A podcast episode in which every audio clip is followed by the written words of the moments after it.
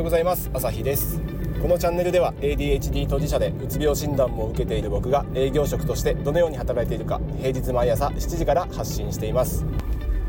さあ今日からちょっと、えー、思考を変えて、えー、方向転換してい、えー、こうと思います。今まで、えー、5分以上10分未満ぐらい、まあ、実際10分前後の、えーと放送時間が長かったんですけどずっとそれそれでやってきたんですけどちょっと今日からサクッと5分以内での、えーと、収録に変えてみようと思います。放送時間を短くしようと思います。理由は2つあります。まず1つ目は、えー、僕は何者でもないただのポンコツであるっていう話。それからもう1つは、えーとリスナーさんの可処分時間についての話。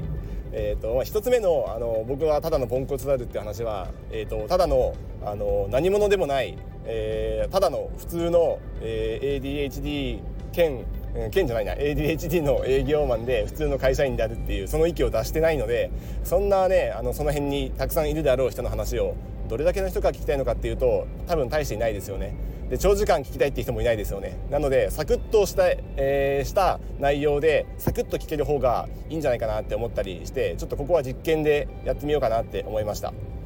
で2つ目の可処分時間の話、まあ、ここもちょっと1つ目と1つ目と関連するんですけどうんと今、うんと、いろんな人がながら聞きで、えーとこういう音声配信を聞いているんじゃないかなと思います。集中して何もしないで音声流してる人ってあんまりいないと思うんですよ。動画だったら、うんと、ちょっと手止めて目もそっちに向けるしかないと思うんですけど音声の良さってやっぱりながら聞きができるとこだと思うんですよね。だからこう1日24時間のうち、まあ、8時間寝てたとして残り16時間。えーと、これこの時間を何に使うかっていう世の中いろんなサービスで奪い合いが起こってるわけですよね。でここで動画っていうのは一定のこうもう割合を占めてると思うんで残るながら聞きの時間を今音声配信が奪い合ってると思うんですけどここで、えーと、どうやって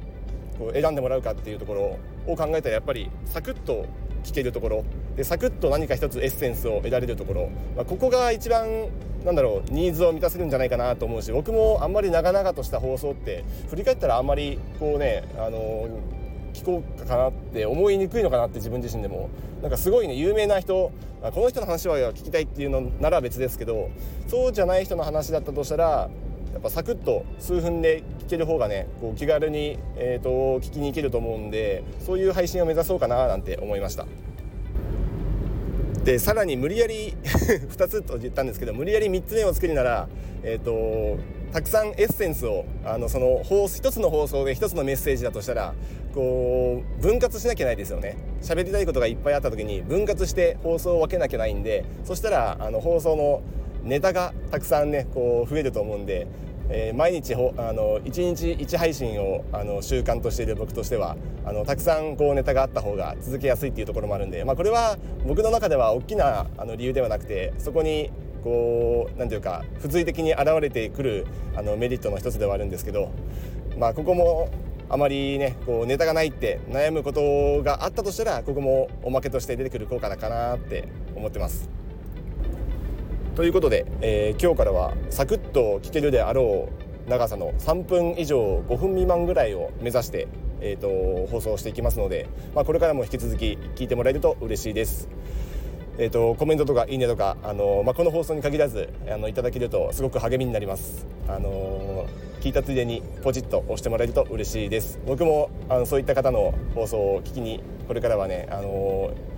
足しげく スタイフ内を循環しようと思いますんで、まあ、そういう意味でもまたよろしくお願いします。ではまた。